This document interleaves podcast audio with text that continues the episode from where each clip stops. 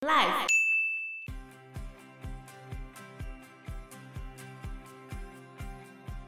还有一个网友号召朋友，总共十五个人去心理医院探险，结果他们才刚穿过太平间要去顶楼的时候，他跟另外一个人突然听到，对，一个巨大的摔门的声响。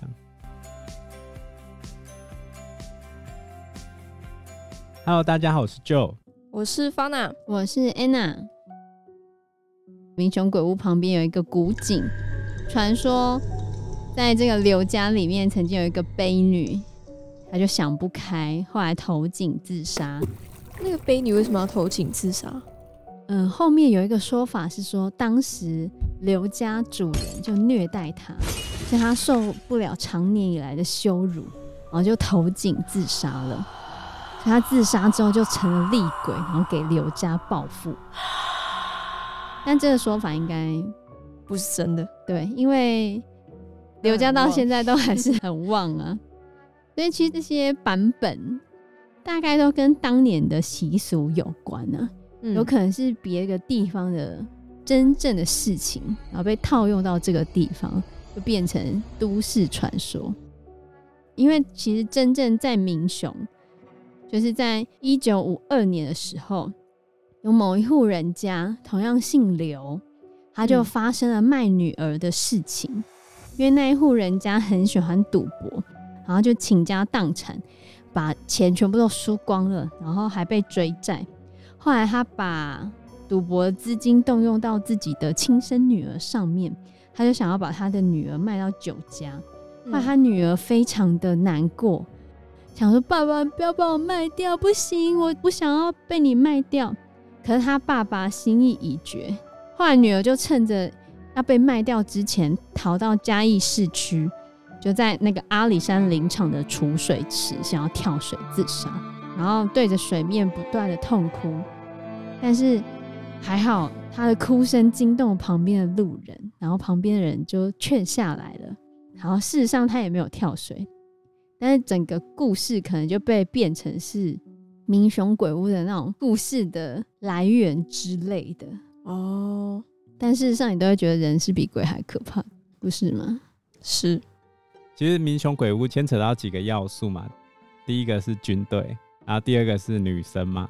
女生的部分就是活着的时候女生没有能力反击，然后死了之后拥有力量，就跟我们之前谈论过的林头姐是一样的套路。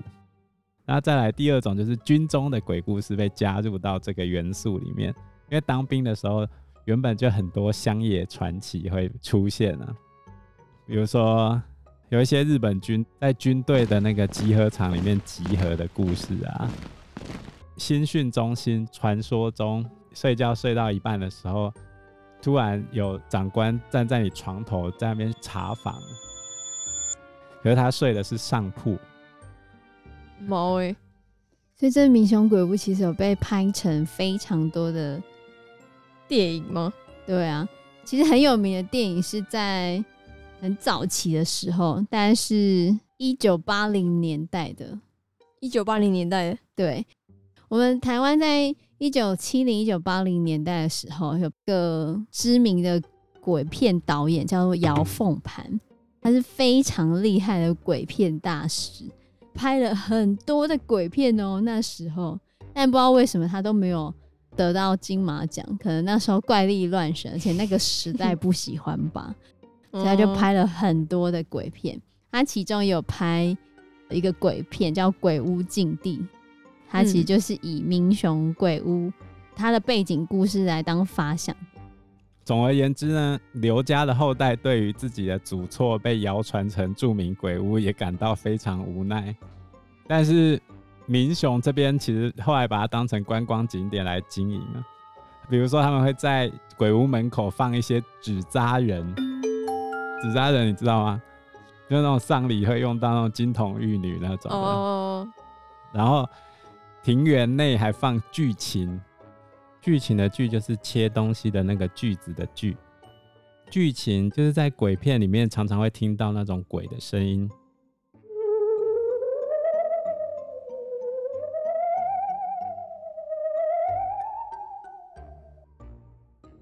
那种恐怖音乐演奏来增添气氛，然后隔壁有鬼屋咖啡，根本现在已经变成鬼屋观光园区了。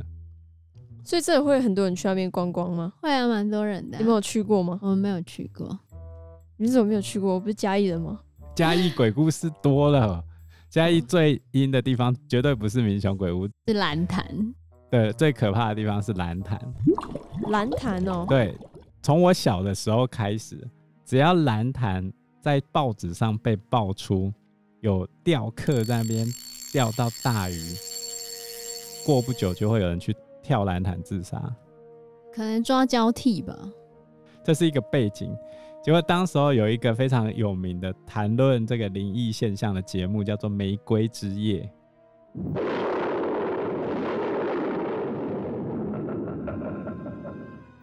他就讲说，有嘉义的钓客去钓到一只大鱼，然后钓到鱼之后，他们一群人就在旁边烤鱼肉吃，然后吃一吃之后，那个鱼肉竟然变成一个老婆婆的脸，然后问他们。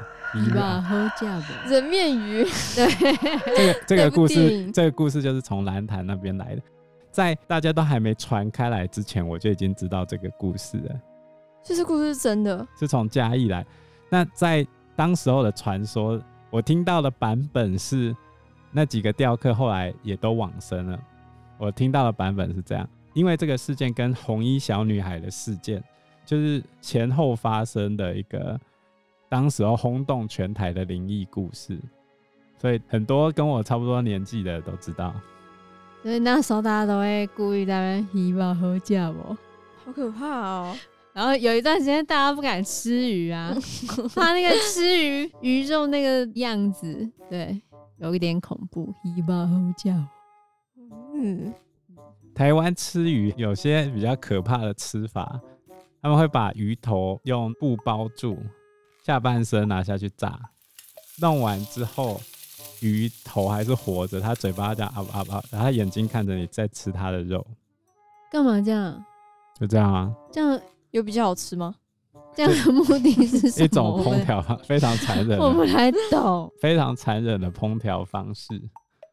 我为什么要让鱼死不瞑目？所以他问你好不好吃啊？太有心了。接下来我们就要来提。最近有电影上映的一个地方，杏林医院是吧？对不对？是的，就是杏林医院。我们来讲杏林医院的故事。杏林医院是在一九七五年的时候，由三位台大医师创立，而且共同经营。开业的时候呢，它其实非常的风光盛大，而且当时是台南数一数二的大型地区综合医院。而且当时也是台南市民就诊的首选医院之一。后来在大约一九九一年的时候，他有被查出伪造医疗记录啊，或者是开立不实住院证明啊，诈领一些公务人员跟劳工保险的费用，还有财税申报不实，就因为种种的问题，然后在一九九三年的时候被勒令停业。然后因为勒令停业之后呢，就他是私人医院嘛，所以他们有一些东西没有被搬走，他们没有把院内清空，就留下一些医疗器材。后来就是有一些灵异节目的渲染，然后就很多人会去试胆，试胆之后就出现很多林林总总的故事。然后最有名的故事就是有一些年轻人去试胆，院不是都会有太平间吗？他就去太平门那边打卡，然后他把照片 PO 上脸书之后呢，就有其中一个人接到没有显示的号码来电，然后他接起来之后，那个人就用很痛苦的声音说：“快来救我！”他就吓到报警，吓到报警，吓得赶快去报警。那报警之后呢？报警之后，警察就跟他说：“可能你被恶作剧吧，因为你不是打卡了吗？” 我觉得蛮有可能的。我如果看到我同学在那边鬼屋打卡，我一定会去闹他。他最好开直播，我立刻用未显示来电打给他。所以我觉得是很有可能的事情。然后还有一些故事是说，有人经过的时候，那个公用电话会自动的响起。然后还有说不能去挂号的地方拍照，因为那边有很多的灵魂之类的好兄弟。然后也有人说他跟同学分享他们去杏林医院探险，然后探险完之后，就他的同学就说有一个人在那边看着他，然后其他人就说没有啊。后来那个人回去之后，一直都说有人在那边看着他，然后他就休学了，因为精神好弱。因为他就一直觉得有人看着他，被跟，有可能。然后其他一起去的人有两个，就去完之后有去庙里面拜拜的，就没事。然后一开始去的就说有人在里面看他的，就休学了嘛。然后他自己就是有出车祸。还有一个网友号召朋友，总共十五个人去心理医院探险，结果他们才刚穿过太平间要去顶楼的时候。他跟另外一个人突然听到，对一个巨大的摔门的声响，然后他们两个人就赶紧回头问其他人说：“你们有没有听到？”剩下的十三个人都说刚才非常安静，所以就只有他们有听到。然后就是很多人去探险，就是说里面明明就没有风，可是他们可能刚刚走进去一个地方。然后后面那个门就突然关起来，诸如此类。然后附近的南英商工也有学生说，有一次陪朋友去厕所的时候，趴在墙上发呆，然后就看到心理医院的玻璃窗自己这样慢慢的关上去。但当时都是无风的状态，对吧？然后这些废弃建筑还有一个特色，就是他们要拆的时候，常常会遇到怪事。比如说，基隆的林开俊洋楼啊，有一个说法是，怪手司机要去开怪手的时候，突然那个怪手的动作变得非常奇怪，结果才发现那个怪手的驾驶头一歪，就坐在自己的驾驶座上面暴毙。暴毙原因是什么？可能突然心脏麻痹，都有可能。然后这个杏林医院也是听说有怪手要去开挖的时候，就会突然熄火。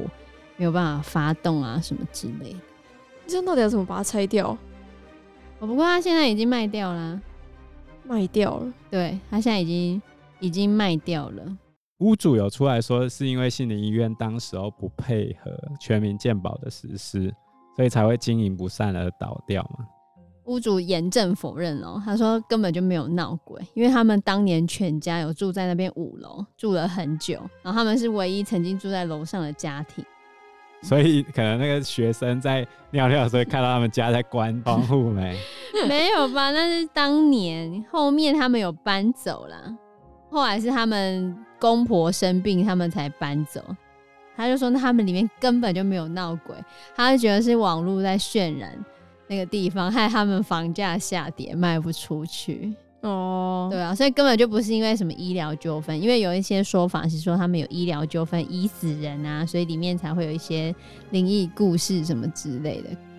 可是据屋主的说法是根本就没有，他们当时会经营不下去，完全是因为财务的问题。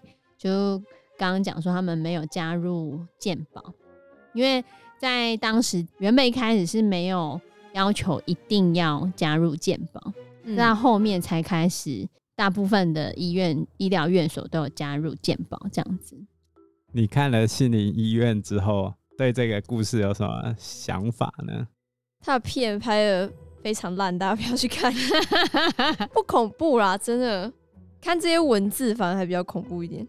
哦，对，他拍的不是很好，人家也是导演呕心沥血之作，好不好？就没有拍得很认真的感觉。真的吗？对啊，那这个导演应该要去看那个台湾鬼王姚凤盘，对，应该的鬼片。他在早期的那个鬼片，就你没有看过他的鬼片吗？我没有看过，因为他太久了。我们刚才介绍的都是台湾西部的一些凶宅，那我们最后就来介绍位于花莲的著名鬼屋。这是一个凶宅。他在花莲的吉安乡，这事情呢是发生在二零零六年的时候，就有一个五子命案，五个孩子沉尸在浴室里面，而且这五个孩子的手脚都被铁丝捆绑，他们全部都穿戴整齐。有三个人呢被米色的胶带缠绕住脸部，然后把眼睛跟鼻子封住。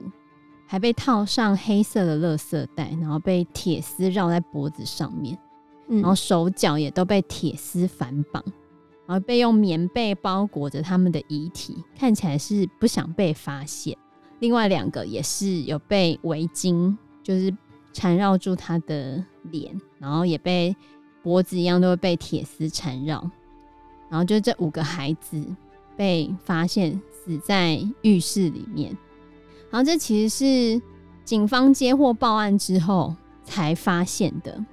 可这五个孩子死掉的时候，他的爸爸跟妈妈都完全不见了，而且在桌上的时候，还有看到白色的纸跟千元的纸钞，上面分别写着，就他们家是二十五号，预绑控制中，孩子危急，请速报警。另外一张就是写着他们家是二五八巷二十五号，遭绑控制危急，请快报警，就很奇怪，所以警察就觉得就这五个孩子是被杀害的。然后根据邻居和其他人的描述，就是这个个孩子的爸爸叫做刘志勤，嗯，他在外面是有超过上千万元的负债哦。你看，在距离现在。十几年前，负债上千万，然后小朋友的受害日期又是开学前，所以警察就觉得可能是家中的经济问题，导致他们无力抚养这五个小孩。当时觉得最有可能就是夫妻把孩子杀掉，可是一直没有发现这对夫妻，没有找到，没有找到。后来呢？是在二零一五年的时候，就距离他们就发生命案的九年后，然后就有一个当地的原住民上山打猎，然后他们上山打猎的时候呢，就发现有两具尸骨，报警之后就嗯，竟然是那对夫妻，然后检警就在夫妻的尸骨骨骸中有验出农药。就发现这对夫妻是服农药自杀的，所以后来他们就确认是夫妻两人涉嫌杀害这五名小孩。啊，但是因为全部的人都已经死亡了嘛，所以就不起诉贞洁这样子。然后在案发过程的时候，有蛮多事情发生的，因为那个房子其实中间有短暂租给其他的人。可住进去的人都不超过三个月，一定就会搬家。在那个凶宅隔壁，原本有一对护士姐妹住在那边，嗯，住在隔壁哦，不是住在凶宅里面，嗯，是住在隔壁。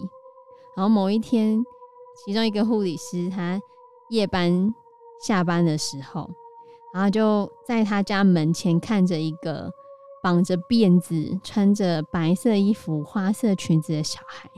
拿着钥匙要开门，然后他就觉得怪怪的。后来那个小朋友回头就发现应该是邻居的小孩吧，他就跟他说：“你家在隔壁，开错门了啦。”后来那小朋友就开心哦，不好意思，然后他就跳着跳着走向隔壁开门回家了。就隔天那个小姐想起来，那个小女孩就是那五个死掉的小孩中最小的妹妹。因为当时照片有公布在新闻上面，她吓到一个礼拜不敢回家，后来就赶快搬家了。因为时间关系，我们这一集节目就到这边喽，谢谢大家，谢谢大家，谢谢大家，拜拜，拜拜，拜拜。